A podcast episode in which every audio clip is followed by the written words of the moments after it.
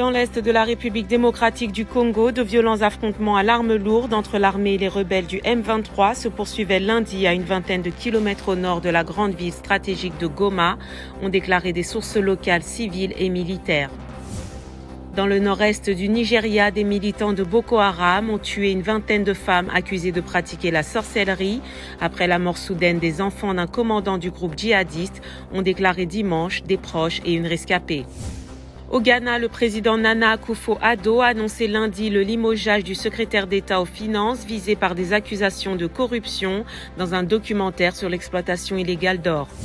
Un étudiant zambien de 23 ans, condamné en Russie et incarcéré dans une prison dans la banlieue de Moscou, a été retrouvé mort au combat en Ukraine, a annoncé lundi le gouvernement de Zambie, qui a exigé des explications à la Russie.